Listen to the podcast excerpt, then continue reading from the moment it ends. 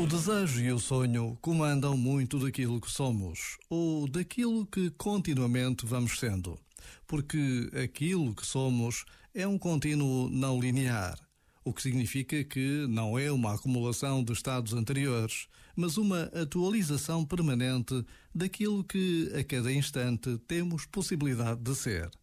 E essa possibilidade é um caminho de esperança, porque sempre nova, sempre renovada. A vida é um dom, nós sabemos-lo, mas nem sempre a acolhemos como tal, como uma possibilidade sempre nova de agora, neste instante, inaugurar o momento que nos é oferecido. Tenha ele a carga que tiver. Este momento está disponível em podcast no site e na app.